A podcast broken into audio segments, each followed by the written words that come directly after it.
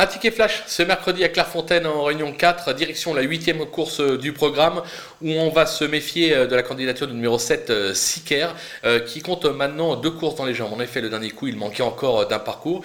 Il s'est plutôt bien comporté, l'entraînement est en grande forme, un bon numéro dans les stalles, l'engagement favorable. Il ne devrait pas conclure plus loin que troisième, c'est pour ça qu'on va tenter de le jouer gagnant et placé.